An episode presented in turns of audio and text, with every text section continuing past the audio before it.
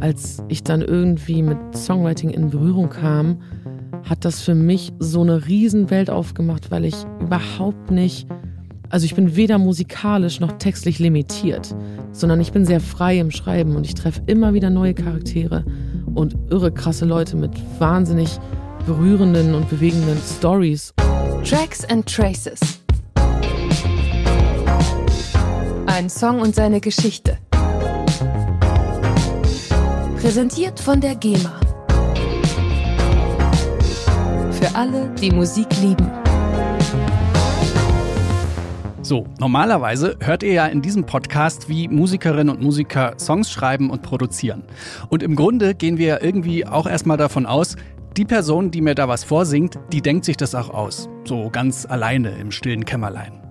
Also, naja, in Wahrheit läuft das zumindest bei sehr vielen kommerziell erfolgreichen Songs ein bisschen anders. Da gibt es im Hintergrund Menschen, manchmal sogar ganze Teams, die zusammen an Songs arbeiten. Und wie das funktioniert, das hört ihr jetzt in dieser Sonderfolge von Tracks and Traces. Schön, dass ihr mit dabei seid. Ich bin Gregor Schenk und das ist Caro Schrader. Ich glaube, wir können es langsam nicht mehr leugnen. Wir beide haben uns irgendwie entfernt. Okay, Moment, das ist natürlich nicht Caro Schrader, das ist Lea mit dem Song Fast. Und wie sehr viele Musikerinnen und Musiker hat auch Lea diesen Song nicht alleine geschrieben. Sie hat sich professionelle Hilfe dazu geholt, unter anderem von Caro Schrader.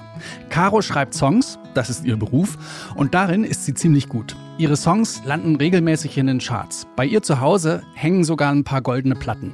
Und neulich war sie nominiert für den Musikautorinnenpreis der GEMA. Das klingt alles nach viel Wertschätzung. Man muss aber auch sagen, das, was Songwriterinnen und Songwriter so leisten, das bleibt meistens im Hintergrund. Höchste Zeit also, diesen Beruf mal so ein bisschen ins Rampenlicht zu stellen. Ich habe mich deswegen mit Caro getroffen und wollte wissen, wie kann man sich das Leben als Songwriterin eigentlich so vorstellen? Wie laufen diese Songwriting-Sessions ab? Und weil das so spannend ist, brechen wir in dieser Sonderfolge mal so ein bisschen aus dem Format aus. Caro nimmt euch jetzt gleich so ein bisschen mit in ihren Alltag. Ihr hört, wie sie Songs schreibt, unter anderem zusammen mit Clouseau und mit Nina Chuba. Ihr hört, wie Sprachnotizen zu Songs werden und warum Songwriting-Sessions manchmal so ein bisschen wie Gruppentherapie sind. Viel Spaß mit Caro Schrader in Tracks and Traces.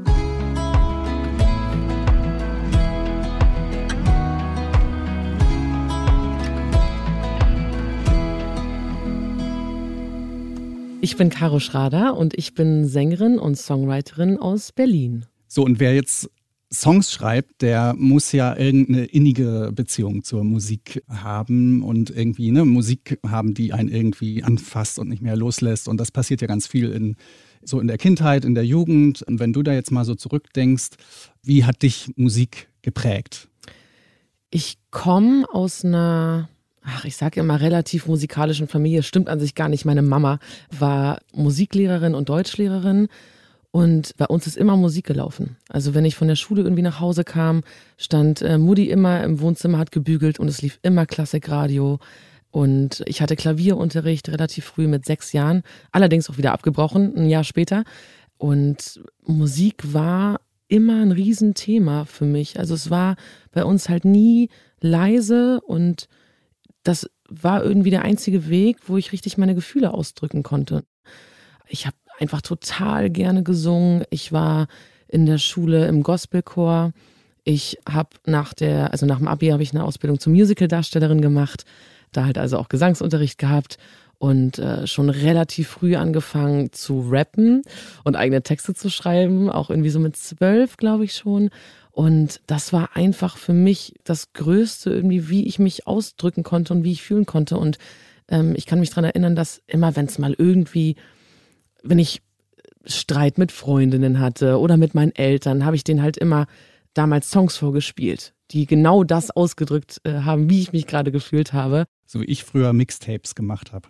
So, ne? Wenn man dann irgendeine Message rüberbringen will, aber ein bisschen genau. versteckt. So, dann äh, gibt es irgendwelche KünstlerInnen oder Songs, wo du sagst, die haben mich geprägt, die sind ganz wichtig für mich gewesen?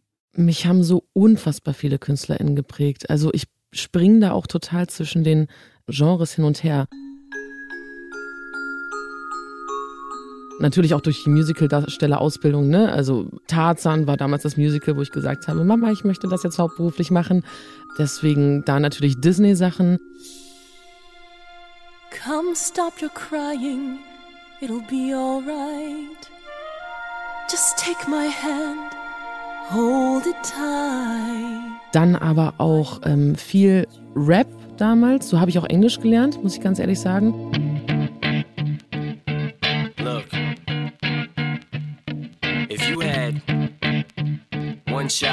Also ich kam damals in eine bereits bestehende Klasse von Göttingen nach Rostock und du hast halt in MV, also in Mecklenburg-Vorpommern, nicht denselben Wissensstand, sage ich mal, wie in Niedersachsen. Und ich war extrem schlecht in Englisch und habe das durch Musik gelernt, also durch Rap, viel durch Eminem.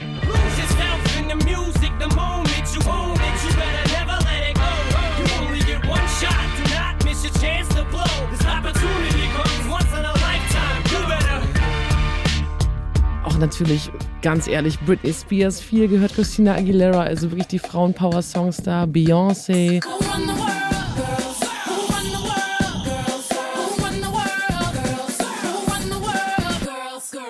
Und natürlich dann irgendwann auch Deutschrap.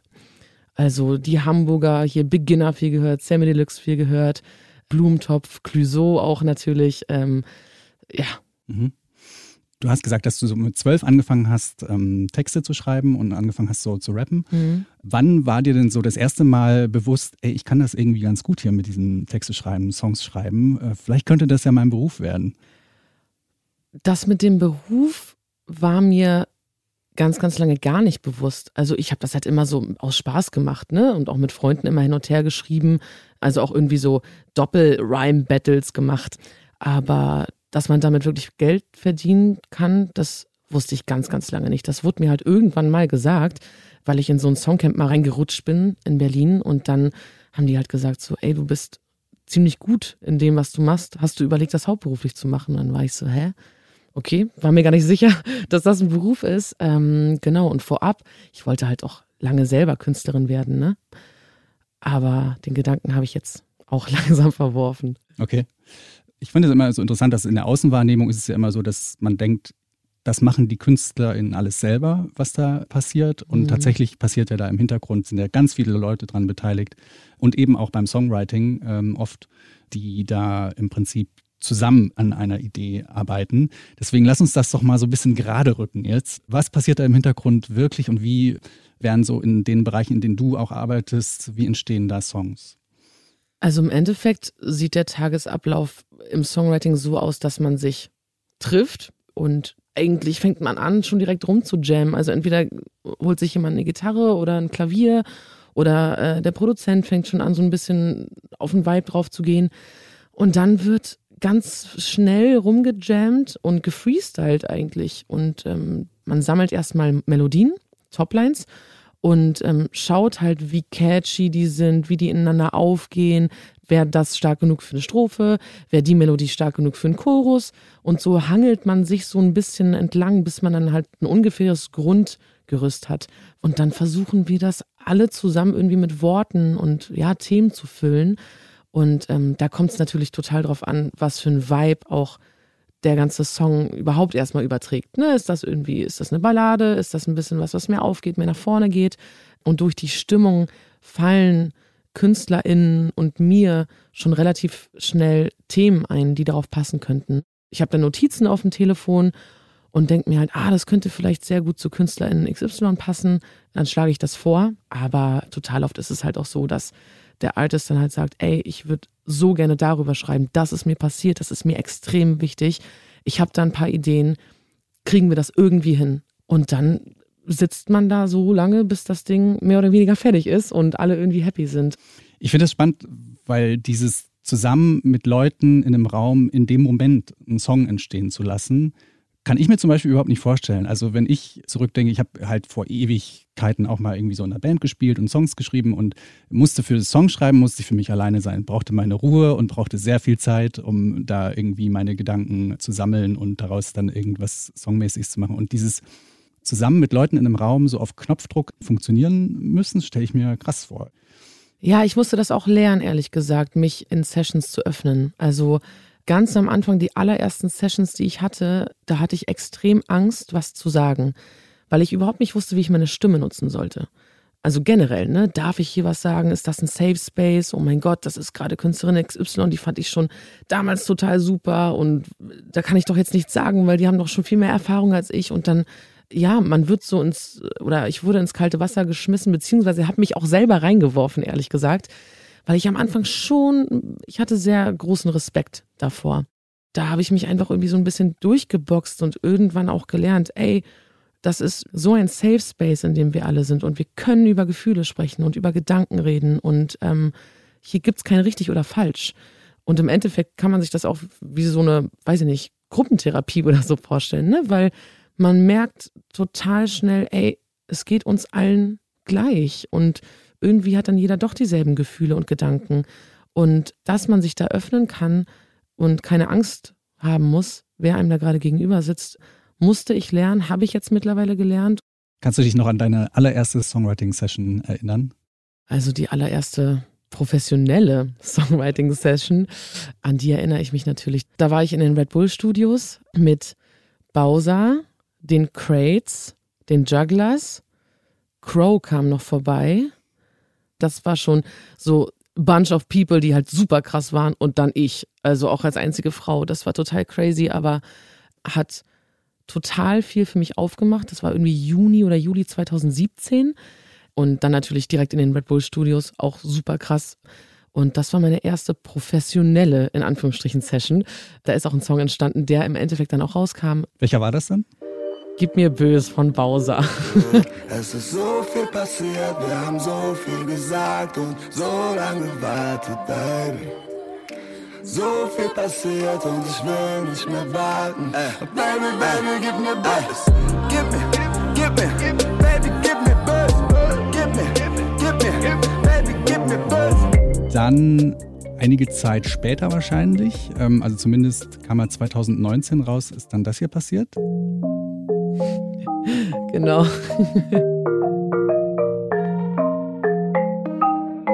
ist immer noch so crazy, diesen Song zu hören. Mhm. Du siehst mich im Fernsehen, ich bin in den Charts. Hab mein neues Auto mit Bargeld bezahlt. Als ich dich gebraucht hab, warst du nicht mehr da. Früher war ich dir egal, aber jetzt rufst du, jetzt rufst du, jetzt rufst du an. Jetzt rufst du, jetzt rufst du, jetzt rufst du an. Das ist Loredana mit Jetzt rufst du an. Ich hätte es nicht gedacht. Ich glaube, niemand von uns hätte es gedacht, aber das ist ihr bisher erfolgreichster Solo-Song ever. Bis heute läuft der halt noch in Clubs oder auf Musikevents oder sowas. Und das finde ich immer total crazy, weil ich dann immer ganz viele KollegInnen von mir sehe, die immer diesen Yes, rufst du an, äh, Move auch machen. Also ich freue mich immer noch, dieses Lied zu hören. Das war crazy damals. Großer, also ich glaube mit mein größter Hit, den ich mitschreiben durfte. Du hast mir nicht geglaubt und jetzt frag ich mich, warum rufst du an? Ganz bestimmt nicht, weil du mich nur fragen willst, wie es mir heute so geht. Und während ich mal wieder meine Gage zähl, merkst du, dass dir etwas fehlt. Also die Branche hat den auch total gefeiert. Ne? Der macht irgendwie gute Laune. Also der, der will gar nicht so viel von einem, der Song. Der gibt einem einfach einen guten Vibe. Und ich glaube, wir sind auch damals zwei gechartet und also viele waren halt so, oh mein Gott, das Ding von Loredana hat sie mitgeschrieben. Dann irgendwie dann auch eine Platte bekommen dafür, also eine goldene. Ich glaube, wir stehen, äh, vielleicht sind wir auch schon Platin, ich weiß es nicht. Aber das war natürlich auch draußen für die Industrie, war das schon crazy. Also haben mich schon viele Leute darauf angesprochen damals. Und der hat für mich ganz, ganz viel aufgemacht. Also hat mir total viele Türen geöffnet. Bist du dann als Songwriterin eigentlich irgendwo unter Vertrag oder wie läuft das? Ich bin unter Vertrag. Ich habe damals 2018 meinen ersten Deal unterschrieben bei Warner Chappell in der Edition Two Sides. Also das ist die Edition von Bowser und Lukas Teuchner. Das war total crazy Zeitpunkt, weil kurz davor kam Bowser mit Was du Liebe nennst. Also gib mir mehr von dem, was du Liebe nennst. Auch wenn es keine Liebe ist, ich liebe es. Helf mir zu vergessen, was war. Ich pack mein Herz bei dir heute Nacht, heute Nacht, Baby. Der ging ja Diamant, der Song. Und also mein Verlag hat damals versucht, mich in Sessions reinzuschicken. Die waren so, guck mal, wir haben eine neue Autorin unter Vertrag, Caro Schrader. Und alle waren so, hm, nee, keine Ahnung. Weil ich hatte kein einziges Lied draußen. Also mein kompletter Katalog war leer. Ich habe noch nie irgendwas released. Und dann haben die halt gesagt, so, ja, aber die ist in der Edition von Bowser, der hat die gesigned. Und alle waren so, okay, sofort, ich will eine Session mit der. Obwohl ich gar nichts mit Was du Liebe nennst zu tun habe oder hatte. Aber der Name war es dann auch, ehrlich gesagt, ne? Und genau, dann war ich da, diese vier Jahre. Und jetzt habe ich vor einem Jahr meine eigene Edition gegründet, auch bei Warner Chappell. Wie schafft man das, sich so ein Netzwerk aufzubauen oder wie schafft man es generell, so Aufträge ranzukriegen? Wahrscheinlich ist es ja wirklich so, dieses, man braucht mal einmal so ein Ding, was so ein bisschen durch die Decke geht und dann ergeben sich daraus weitere Sachen oder wie, ne, man muss sich ja wahrscheinlich erstmal selbstständig so ein bisschen im Gespräch halten, um da an so Aufträge ranzukommen, oder? Bei mir war das halt so, dass als ich auch gesigned war, also ich bin auch ein absolutes Arbeitstier und ich habe nur gearbeitet. Also ich hatte teilweise sieben Sessions in der Woche mit sieben unterschiedlichen KünstlerInnen in drei verschiedenen Städten und habe wirklich von morgens bis abends durchgearbeitet. Natürlich auch irgendwie, um ein Standing machen zu können in der Branche, aber auch natürlich, um zu lernen, weil ich wusste überhaupt gar nicht, wie es geht und was ich hier überhaupt mache. Und ähm, da habe ich auch einfach von, ne, ich habe viel zugeschaut in Sessions äh, und zugehört, also von den Besten auch, sage ich mal, gelernt. Die Branche ist eigentlich kleiner, als man denkt. Man denkt immer, das sind wahnsinnig viele Leute, die da rumhüpfen. Aber so der, der harte Kern, so viele sind das gar nicht. Und man kennt sich auch irgendwie. Ne? Also immer über Leute oder durch Social Media oder man sieht sich auf Partys. Und dann empfiehlt man sich gegenseitig. Und auch Schneeballeffekt. Das passiert in letzter Zeit relativ häufig, ähm, dass Clüso ist da. Clüso ist irgendwie so ein kleiner Wingman bei mir. Der hat mir den Kontakt äh, zu Silbermond damals gegeben. Johannes Oerding hat sich bei mir gemeldet, weil er meinte, ey, ich war mit Clüso in Afrika, er hat von dir erzählt, wollen wir mal schreiben. Jetzt hat er mich letztens angerufen und meinte, guck mal, ich habe schon wieder einen neuen Kontakt für dich. Also Clüsi ist da musikalisch auf jeden Fall ein Wingman. Und irgendwann ist es halt, also wie gesagt, man kennt sich und generell, man fragt sich, also man, man vibet und man ist so, ey, hast du Bock mal was zu machen, weil ich mag deinen Stuff und du mein und let's go. Ja. Apropos Klüsi, wir machen weiter mit dem hier. Das ist einer meiner absoluten Lieblingssongs, die ich jemals mitschreiben durfte. Das willst du. Ich krieg Sehnsucht, denn ich bin immer noch hier. Hab alles probiert, doch du liebst leider Berlin. Leider Berlin von Clouseau. Wie ist der entstanden? Das war damals so, dass ich zusammen mit Daniel Flamm nach Erfurt gefahren bin für drei Tage und wir wollten so ein kleines Minicamp machen bei Klüsi zu Hause. Wir sind halt so von Berlin nach Erfurt gefahren und irgendwie da die Zugfahrt ist schon ganz schön. Du hast so Rapsfelder und so. Und dann sind wir angekommen bei Klüsi und also wir haben auch da geschlafen. Und dann haben wir uns abends, also es müsste früher Abend gewesen sein, es war schon so ein bisschen, ne, Sommer steht vor der Tür. Und ähm, dann haben wir angefangen, oder die Jungs haben erstmal angefangen, Gitarre zu spielen. Und wir haben locker drei oder vier Stunden lang nur auf Gitarre rumgejammt. Also ewig lang. Ich glaube, Klüsi hatte nur nebenbei so einen Drumloop angemacht. Auch der, der es im Endeffekt äh, jetzt geworden ist im Track. Und darauf Akkorde gespielt. Und irgendwie hatten wir so einen Springsteen-Vibe bei dem Song. Und da habe ich auch noch die craziesten Aufnahmen. Also ich habe wirklich teilweise dreistündige Aufnahmen von dieser Session, wo ich dann irgendwann auch vergessen habe, dass ich gerade aufnehme mit dem Handy. Aber das ganze Wirrwarr, was da im Kopf ist, mussten wir halt irgendwie festhalten.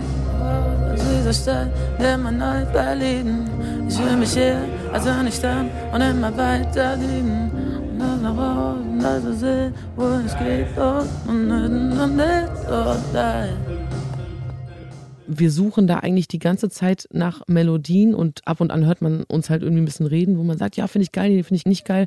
Ah, vielleicht brauchen wir den Vibe. Dann hat er auch in dem Song dieses, äh, man hört so ein ganz halliges Huh. Das hat er auch eingesungen und sich selbst gesampelt. Und diesen ganzen Prozess hört man in diesen Sprachnotizen.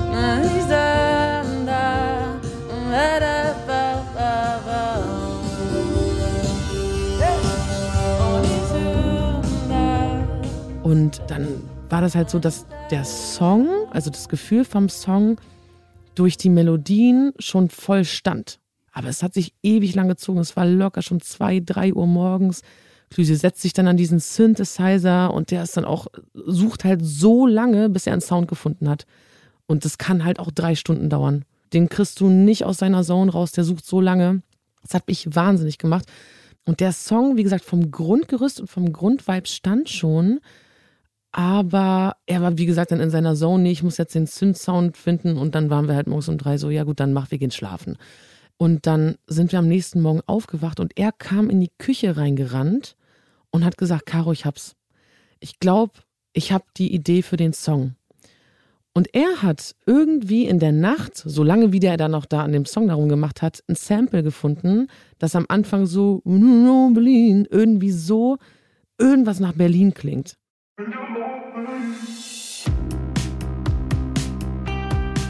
Und ich dachte schon so, oh nee, nicht schon wieder irgendein Berlin-Song, weil ein bisschen overused so das Wort und generell, das ist ja so ein Thema, keine Ahnung, Berlin, Hauptstadt, alle wollen hin, hat man schon sehr oft gehört. Und er hat das aber wirklich morgens mit seinem Kaffee in der Hand mir so gut vorgetragen und direkt auf die Mellos von der letzten Nacht dieses und da fehlst du, ich krieg Sehnsucht, ich bin immer noch hier, hab alles probiert, doch du liebst leider Berlin. Und dann war ich so, okay, safe. Finde ich voll geil, let's go. Und dann sind wir wieder rüber, haben das mal so ein bisschen skizziert. Und dann hat sich der Song relativ von selbst geschrieben. Dann kamen die Rapsfelder noch dazu von der Zugfahrt. Die Rapsfelder kamen, genau. Irgendwie war der Vibe dann da. Ich fahr aufs Land, gelber Raps, wie am ersten Tag verliebt. Und dann haben wir auch, also irgendwann musste er auch mal so ein bisschen das Haus verlassen und was essen. Und dann sind wir raus in sein Lieblingsrestaurant, essen gegangen, ähm, saßen draußen und während wir halt gegessen haben oder bestellt haben, haben wir halt die Strophe geschrieben. Also draußen am Marktplatz. Ähm, Auf dem Bierdeckel quasi. ins Handy schon rein, aber Bierdeckel wäre auch okay gewesen. Genau, und einfach gefreestylt, ganz viel gesammelt und dann sind wir einfach wieder nach Hause nach dem Essen und haben gepuzzelt. Das ist halt irgendwie eine Hymne an Erfurt geworden, weil auch dieses, ne, wir fahren nach Erfurt und es entschleunigt und wir saßen halt draußen, allein, dass wir diesen Song auch irgendwie draußen geschrieben haben, dann war ja so, da hinten ist der Petersberg und dieses Gefühl, was man irgendwie hat. Ich bin gern am Petersberg, schau ab und zu mal so vorbei. Und ich denk an damals, hier war Musik laut, Polizei. Das muss keine Beziehung an sich sein. Also eine romantische Beziehung, ne? Das kann auch sein, Freunde sind weggezogen. Wir haben uns versprochen, wir sind immer dieselbe Gang so, aber ne, auch das mit der Parkbank, die Bilder und sowas. Und dann sind die weg oder Familienmitglieder oder sowas. Und das Gefühl, was dieser Song aufmacht, ist für mich immer, ist mein Lieblingswort, positive Melancholie. Ich liebe dieses Lied. Was ich da auch bei Leider Berlin auch sehr charmant finde, ist, dass Clüso das nie in einem professionellen Studio aufgenommen hat, sondern so wie man das Lied jetzt hört, haben wir das in seinem Wohnzimmer mit einem Handmikro, ein ganz kleines Mini-Mikro aufgenommen. Da hat er sich eine Socke drüber gepackt als Popschutz quasi. Und die Takes, die das in dem Song, die es geworden sind, sind die aus dem Wohnzimmer, wo ich auch noch drüber gesungen habe und er hat es auch produziert. Also das hat, weiß ich nicht, dieser Song, der ist so charmant, so klein irgendwie entstanden, macht so ein großes Gefühl auf. Das finde ich total geil. Ich finde das immer irgendwie so ganz charmant, wenn man dann hört, okay, so haben wir angefangen mit dem Lied. Das war so die Ursprungsidee. Und das ist es dann im Endeffekt geworden.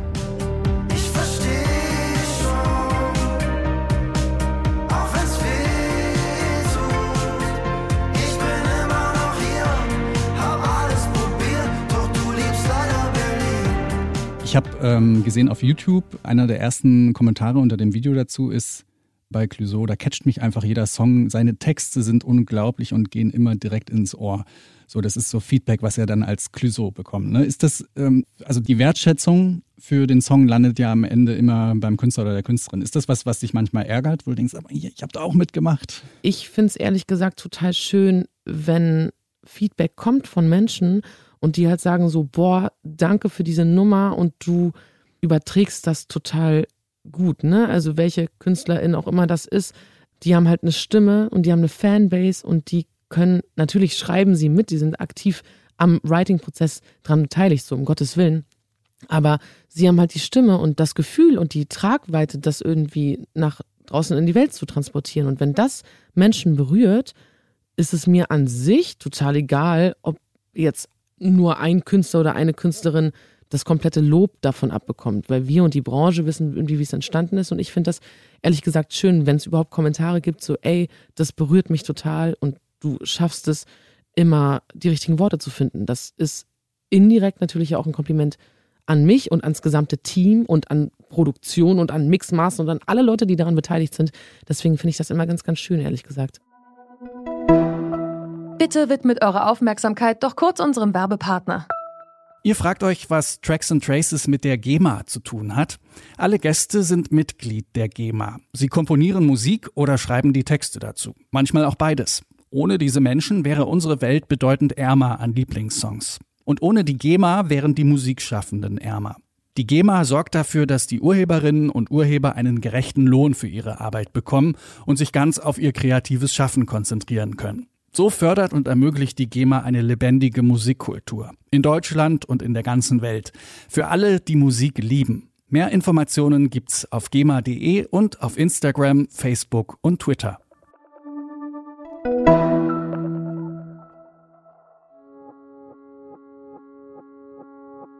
Schon im Kindergarten hab ich blau getragen, nur mit Jungs gespielt, ich passte nicht ins Bild.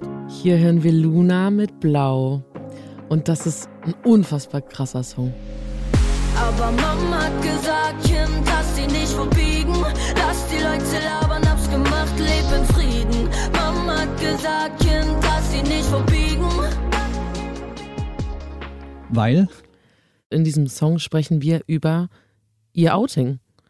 Und sie hat sich auch im Endeffekt mit diesem Song geoutet. Und das ist so krass. Das hat sie, sie war 17 Jahre alt, als wir diese Nummer geschrieben haben. Und das ist so ein unfassbar wichtiges Zeichen, das in die Welt rauszusenden und dass jemand wie Luna mit so einer unfassbaren großen Stimme und so einer mega Tiefe und überhaupt Luna an sich als Erscheinung, als Mensch, dass sie gesagt hat, ey, ich will darüber schreiben, mir ist das wichtig und dass sie da ein Zeichen setzt, ist so krass und so stark, da ziehe ich immer noch wirklich meinen Hut vor und äh, diese Nummer ist mega, mega wichtig für uns alle. Das ist ja auch nicht einfach, mit einer 17-jährigen Künstlerin so ein krasses Thema in die Öffentlichkeit zu tragen. Ne? Also am Ende haben den Song jetzt Millionen Leute gehört auf Spotify und YouTube und überall und auf Konzerten. Wie geht man in so eine Session als Songwriterin rein? Wie versetzt man sich auch in die Leute rein, wenn es um so ein ja, intimes Thema ja eigentlich auch geht? Also man, man kennt sich ja jetzt nicht schon seit Ewigkeiten und ist irgendwie Best Buddies und erzählt sich alles und intimste Sachen irgendwie, sondern muss ja wahrscheinlich erstmal so eine gemeinsame Basis schaffen, oder? Also wie, wie kann man sich das vorstellen? Ich habe Luna an dem Tag, als wir das Lied geschrieben haben, erst kennengelernt. Und auch den, äh, einer der Co-Writer, Tom Hengelbrock. Und sie hatte ein paar Demos oder halt Ideen, Ansätze vorgespielt. Und ich hatte total Bock, die irgendwie zu machen, weil ich den Ansatz so geil fand. Und habe sie dann halt gefragt, okay, wenn wir es machen, worum geht's denn? Was wollen wir denn so schreiben? Und sie so, naja, ich bin halt lesbisch, bin halt bi oder gay oder was auch immer sie so gesagt hat. Und ich war so, okay, ähm, ey, ich schreibe das total gerne mit dir, aber unter der Bedingung, dass du ganz viel erzählst und wir dir ganz viele Fragen stellen dürfen, damit wir halt wissen, wie es dir geht. Und sie war so, hey, ja klar, mach doch. Und das fand ich auch so groß und wir haben wirklich so, okay, wie alt warst du? Was war mit deiner besten Freundin? Wann hast du es deinen Eltern erzählt? Wann wusstest du das? Und überhaupt. Und eigentlich hat Alina, also Luna, ganz, ganz viel erzählt. Und Tom und ich haben halt die Sätze, die sie gesagt hat, aufgeschrieben und waren so, ah, okay, Freundin, hm. Und Eltern, ah, okay, überhaupt Frage blau. Kinderwagen, Kindergarten. Also so haben wir uns so ein bisschen dran äh, langgehangelt. Ja, hab's vor mir selbst und vor der ganzen Welt geleugnet. Gott macht keine Fehler, ich weiß, dass er mich so gewollt hat. Denn schon im Kindergarten hab ich blau getragen. ich fand das einfach so stark, dass sie halt darüber sprechen konnte und insofern konnte ich mich dann auch in sie reinversetzen. Also generell als Songwriter, als kreativer Mensch, der irgendwie was mit kreativen anderen Menschen zu tun hat, musst du empathisch sein. du hast gar keine andere Möglichkeit.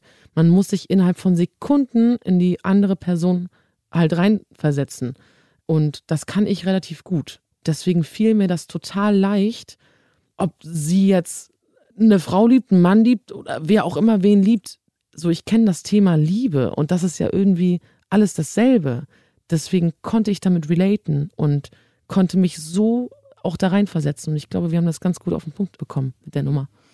Ja, ich glaube, das ist so eure Superpower unter den Songwriterinnen und Songwritern, sich in andere Leute reinversetzen können. Weil ich habe ganz oft ähm, in Interviews, für, auch jetzt für Tracks and Traces, mit Künstlern, die die Songs dann alleine schreiben, habe ich halt ganz oft so die Situation, dass sie sagen, nee, das muss von mir handeln. Ich kann das nur authentisch singen und schreiben, wenn ich von mir erzähle. So. Und das ist bei euch ja dann komplett umgedreht, so, ne? Ja, total. Also ich glaube, manchmal möchten KünstlerInnen über wirklich Stories sprechen, die wirklich auch von ihnen handeln und die ihnen passiert sind. Manchmal muss es das ja aber auch nicht. Also wenn man jetzt zum Beispiel Wildberry Lillet sieht, Ich will Immos, ich will alles, ich will fliegen wie bei Marvel. Ich hab Hunger, also nehm ich mir alles vom Buffet. Will ein Haus für meine Mama an der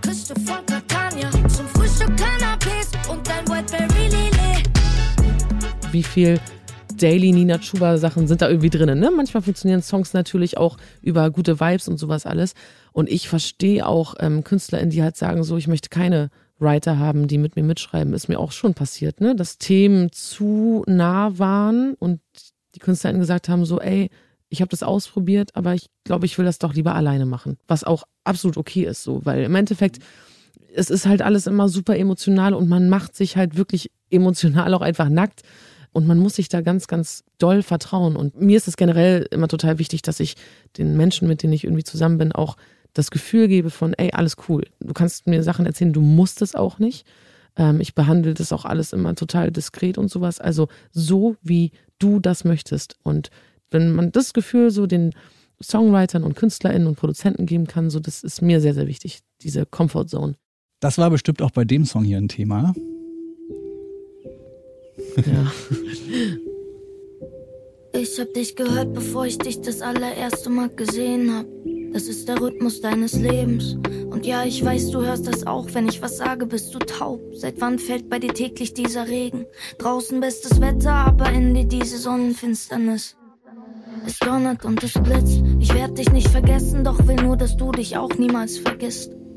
Weißt du noch, wer du bist? Nicht allein von Nina Chuba. Der Song, oh Mann, der hittet auch immer wieder aufs Neue, muss ich ganz ehrlich sagen. Ähm, in dem Song thematisieren wir ein sehr, sehr wichtiges Thema, und zwar das Thema Depression. Und das war auch eine unfassbar intensive Session mit Nina. Ich weiß noch, wir waren zu viert im Studio und es war ein super grauer Tag in Berlin.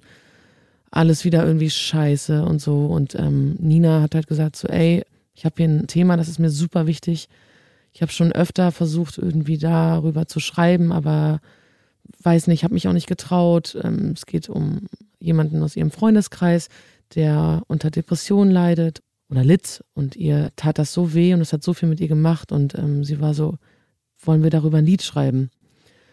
Das war natürlich Auswahl. Dann sagt sie das und wir alle erstmal geschluckt und war so, okay, Herz kurz einmal stehen geblieben und war so, du, wenn du es machen willst, total gerne, feel free, auch da, lass uns über alles sprechen.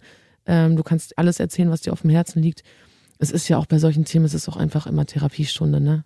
Und da hat sie so viel erzählt und auch da immer nebenbei ein bisschen mitgeschrieben. Und wir haben ganz ehrlich auch alle einfach nur geheult. Man merkt auch dieses Thema, ne, das steigt überall auf. Und das ist für die Menschen, die daran leiden, ganz, ganz schlimm. Aber natürlich auch für jemanden, der irgendwie helfen möchte, auch dafür Freunde, Familie, also für alle natürlich total schwierig und total hart. Und ich glaube, Nina wollte da auch einfach mal ein bisschen was loswerden und die Person auch da und ihr dieses Lied dann auch schenken, was sie auch im Endeffekt gemacht hat. Ich ziehe auch da meinen Hut davor, dass Nina, die jetzt einfach irre krasse Konzerte spielt, die sehr nach vorne gehen, sie mitten in dem Konzert, in dem Set dieses Lied spielt, alleine am Klavier. Und wo alle auch heulen. Das ist mir auch passiert. Ich habe sie live gesehen letztes Jahr auf dem Lollapalooza. schöner Tag, Sonnenschein, alles nice.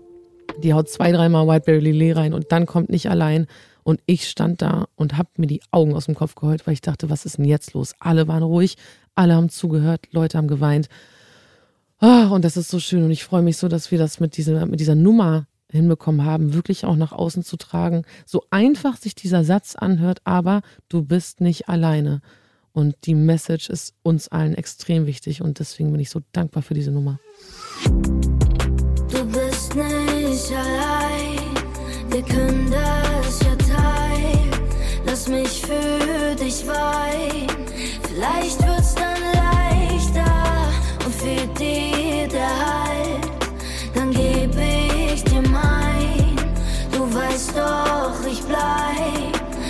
Vielleicht wird's dann leichter. Ich finde es auch total schön, dass es in der Musik oder im Songwriting einfach dieses Ventil gibt äh, und das auch immer mehr genutzt wird, diesen ganzen Themenkomplex äh, so ein bisschen rauszuholen aus diesem, da spricht man nicht drüber so. Ne? Das hilft ja, wenn es immer mehr Songs gibt, die das zum Thema machen. Ich habe erst letzte Woche mit Fat Tony ein Interview gemacht äh, über einen Song mit dem Taxi in die Therapie. So.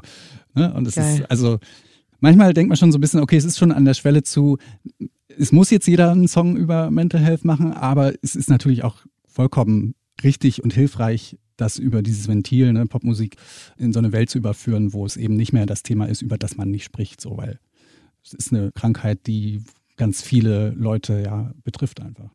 Ja, total. Und ich finde das halt einfach schön, dass sich immer mehr Leute, also jetzt nicht nur in, in der Popmusik, sondern auch Rapper oder auch, das hört man auch so ein bisschen im Indie und sowas, ne, dass sich die Leute da aufmachen, weil es ist halt kein Tabuthema. Es geht, also wenn man untereinander darüber spricht, merkt man, es geht uns allen irgendwie gleich. Und es ist nicht schlimm, in Therapie zu gehen. Im Gegenteil, wie stark muss man menschlich sein, zu sagen, ey, ich brauche Hilfe und ich möchte mit jemandem darüber sprechen. Dass man sich dessen überhaupt bewusst ist und diesen Schritt macht, ist total wichtig. Und der Schritt davor ist vielleicht auch einfach so, hey, Musik ist mein Ventil und das ist auch meine Sprache. Und so viele Menschen gibt es da draußen, die sich teilweise auch Songzeilen tätowieren äh, lassen, ne? Oder die auch irgendwie schreiben so, danke für diesen Song, damit hast du mein Leben gerettet, im wahrsten Sinne des Wortes. Das ist halt krass, was für eine Riesenmacht Musik da einfach hat. Mhm. Mm, Ich würde gerne nochmal diesen einen Begriff aufgreifen, den du vorhin gebracht hast, was für dich so ein wichtiger Aspekt ist, positive Melancholie. Ja. Das ist ja im Prinzip ein bisschen so ein Songwriting-Kniff wahrscheinlich, ne, mit dem man Themen irgendwie aufarbeiten kann. Hast du da irgendwie so Vorbilder, wenn es um solche Kniffe geht, wo du dir ein bisschen was abguckst und denkst, das geht für mich so ein bisschen in Richtung positive Melancholie oder so? Ja, positive Melancholie bedeutet für mich irgendwie, du kannst natürlich heulen und du kannst aber auch lachen bei einem Song und den irgendwie fühlen. Und ich finde diese Gegensätze immer relativ geil. Oder wenn man halt irgendwie vielleicht auch ein bisschen kryptischer schreibt manchmal und nicht ganz genau weiß, oh, worum geht's in diesem Song, was zum Beispiel ja The Weeknd mit I Can't Feel My Face sehr gut hinbekommen hat. Also ich meine, alle tanzen zu diesem Song und finden ihn super nice. Aber was ist das Thema? Drogen. I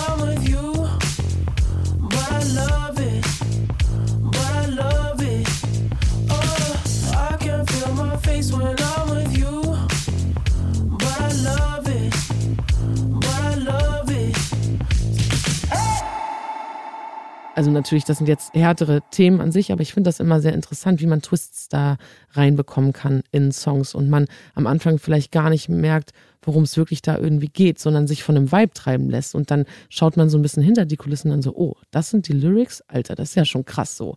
Und das gefällt mir total. Ich habe noch einen Klassiker, ähm, der vielleicht auch so ein bisschen in die Richtung geht. Äh, dürfte dir bekannt vorkommen? Oh, ja. Ich wollte es gerade sagen, ja.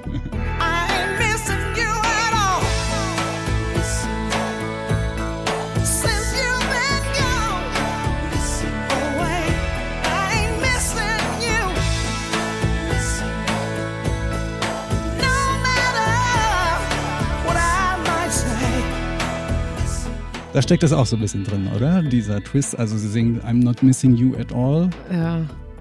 Auch absolut einer meiner Lieblingssongs von Tina Turner. Und genau da ist das halt irgendwie das gute Beispiel. Sie sagt, ich vermisse dich überhaupt nicht mehr, aber hört mit genau derselben Zeile auf in dem Song, mit der sie anfängt.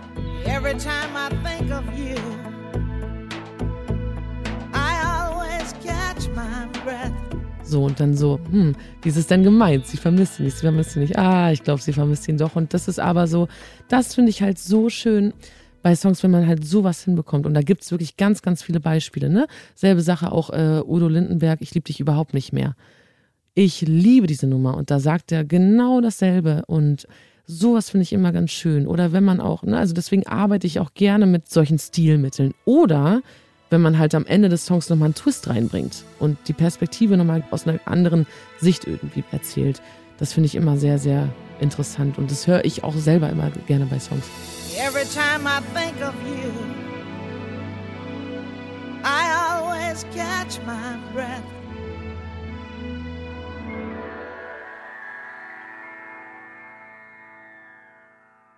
Du hast ja jetzt schon von so ein paar Songwriting-Sessions erzählt, in denen du mit dabei warst. Da waren auch oft Kollegen, äh, mit denen du zusammen an Songs geschrieben hast. Wie würdest du denn in dem Business Songwriting das Geschlechterverhältnis beschreiben? Ach, wir haben natürlich in der Musik einen absoluten Überschuss an Männern. Ich muss auch ganz ehrlich sagen, ich bin immer eine der wenigen Frauen oder die einzige Frau in der Session. Obwohl ich sowohl von Künstlern, also männlichen Künstlern als auch weiblichen Künstlerinnen angefragt werde, die beide sagen so, ey, ich hätte dich gerne als Weiterin mit drinne, weil du bist halt eine Frau und das ist mir wichtig. Ne, wenn das nur Boys in der Session sind, dass die einfach den weiblichen Input von mir da noch haben und die Perspektive oder halt die emotionale Seite noch und so. Aber ich sag mal so, ich habe mich mittlerweile dran gewöhnt, dass ich immer viel mit den Jungs auch abhänge, aber es gibt auf jeden Fall noch absolut Luft nach oben. Und ich würde mir auch wünschen, dass es mehr Mädels gäbe da draußen, die halt auch vielleicht Bock auf Produzieren oder Songwriting haben. Und nicht nur dieses, also was uns Frauen immer seit Anbeginn der Zeit irgendwie, sage ich mal, eingetrichtert wurde, wenn man irgendwie kreativ sein möchte, dann werd halt Sängerin oder werd Schauspielerin. Aber die Berufe von Managements, Producer, Songwriter, Mix, Master, so Ladies, go for it. Da gibt's auf jeden Fall Möglichkeiten, ne? Genauso wie es viele männliche Stylisten heutzutage auch gibt und überhaupt. Also wer sagt denn, dass Männer die besseren Songwriter sind oder die besseren Künstler? So, also die größten Songs schau dir mal Dolly Parton an, was die geschrieben hat. Die hat I Will Always Love You geschrieben. June Carter, die Frau von Johnny Cash, hat Ring of Fire geschrieben. Und es war nicht Johnny Cash. So. Da gibt es einen Platz auf jeden Fall für die Mädels. Und es müssen nicht alle immer nur KünstlerInnen sein, sondern da kann man auch auf andere kreative Berufe, sag ich mal, ausweichen. Und es ist ja ein Beruf, mit dem man Geld verdienen kann, aber es ist nicht ganz einfach äh, scheinbar. Wie verdient man denn als Songwriterin Geld? Wie funktioniert das? Und ab wann kann man vielleicht auch davon leben? Also ich kann jetzt, seitdem ich auch unter Vertrag bin, sage ich mal, davon leben, seit 2018. Da gibt es verschiedene Modelle. Bei mir war es halt so, ne, man kriegt einen Vorschuss, also dass man halt erstmal kreativ arbeiten kann ähm, und einfach 24-7 im Studio sein kann. Gibt dann halt so ein bisschen Freiheit, aber diesen Vorschuss, quasi diesen Kredit, den man bekommt von einem Verlag, muss man auch im besten Falle wieder einspielen durch die GEMA-Einnahmen. Und ich als Songwriterin theoretisch ne, also lebe ich von meinem Urheberrecht als Songwriterin und mittlerweile allerdings auch, wofür ich mich sehr intensiv einrechte, auch von Session Fees, also dass Songwriter auch einfach eine Tagesgage bekommen. Und ich verstehe bis heute noch nicht, warum das noch nicht so gang und gäbe ist und dass wir dafür immer noch kämpfen müssen. Aber das ist halt einfach noch ein großes Thema. Produzenten werden auch mit sogenannten Punkten beteiligt, also prozentuale Beteiligung an Mastereinnahmen, also Lizenzeinnahmen auch. Und dann kriegen sie auch noch ihr Produktionsgeld und sowas. Und alle werden irgendwie immer bezahlt, außer der Songwriter. Und das finde ich persönlich, plus auch ganz, ganz viele meiner KollegInnen, ähm, total scheiße. Und deswegen setze ich mich auch total, oder wir setzen uns alle gerade sehr ähm, intensiv für Tagesgagen, also Session Fees für SongwriterInnen ein es ist auf jeden Fall noch ein langer Weg. Vielleicht kann man auch irgendwann einfach mal über Punkte sprechen. Da gibt es auf jeden Fall immer irgendwie jetzt Lösungen und da muss einfach drüber gesprochen werden. Und ansonsten lebe ich von oder viele Songwriter von ihren GEMA-Einnahmen oder Vorschüssen, die sie dann halt im Endeffekt wieder einspielen. Mhm. Dann mal so als abschließende Frage, warum ist Songwriting für dich der beste Job, den du dir vorstellen kannst? Also ich habe ja jetzt wirklich schon ein bisschen was ausprobiert in meinem Leben, aber für mich war schon immer klar, dass ich Musik machen will, in welcher Form auch immer. Natürlich damals durch die Ausbildung dachte ich, okay, ich bin selber irgendwie in der Front Row, aber als ich dann irgendwie mit Songwriting in Berührung kam, hat das für mich so eine Riesenwelt aufgemacht, weil ich überhaupt nicht, also ich bin weder musikalisch noch textlich limitiert. Dadurch, dass ich auch in fast äh, jedem Genre schreibe und auch auf Deutsch und Englisch. Und ich finde das irgendwie total toll, dass ich halt überhaupt nicht, also ne, als Künstlerin limitiert bin, oh, das kann ich vielleicht nicht sagen, dafür stehe ich nicht als Produkt, sondern ich bin sehr frei im Schreiben und ich treffe immer wieder neue Charaktere und irre krasse Leute mit wahnsinnig berührenden und bewegenden Stories und wie gesagt Geschichten und Emotionen. Und das finde ich einfach so schön im Writing, dass wenn eine Session losgeht, sitzt du irgendwie zu dritt da, man kennt sich nicht oder vielleicht, also ne, im schlimmsten Falle auch so drei Fremde sitzen in einem Raum. Und am Ende des Tages ist es irgendwie so, okay, wir haben uns ganz toll lieb und das ist gerade irre krass, jetzt haben wir was erschaffen. Und das ist für mich am Songwriting das Geilste und für mich auch mit das beste Leben. Das hat auch so ein bisschen was damit zu tun, dass ich nicht komplett im Spotlight stehen möchte. Aber Songwriting für mich wirklich der schönste Beruf, den ich hätte haben können. Sehr schön. Vielen herzlichen Dank für diese Einblicke. Das fand ich super spannend. Ich danke dir. Das war Caro Schrader in dieser Sonderfolge, der 48. Folge von Tracks and Traces, ein Podcast vom Podcast Radio Detektor FM. Ich fand's super spannend, da mal so ein bisschen hinter die Kulissen zu gucken. Und ich freue mich, dass sich mit Caro Schrader wirklich eine der gefragtesten Songwriterinnen dafür die Zeit genommen hat. Sie kam nämlich gerade aus einem Songwriting-Camp in Kroatien und hat mir nach unserem Gespräch noch erzählt, was für sie so ansteht in den kommenden Wochen. Also das Leben als Songwriterin ist schon ganz schön busy, aber dafür eben auch für sie der absolute Traumjob. Wenn euch diese Folge gefallen hat, lasst gerne bei Spotify oder Apple Podcasts eine Bewertung da. Und falls noch nicht geschehen, abonniert Tracks and Traces beim Podcast-Dealer eures Vertrauens. In diesem Sinne, bis zum nächsten Mal. Ich bin Gregor Schenk. Danke fürs Zuhören. Tracks and Traces. Ein Song und seine Geschichte. Präsentiert von der GEMA. Für alle, die Musik lieben.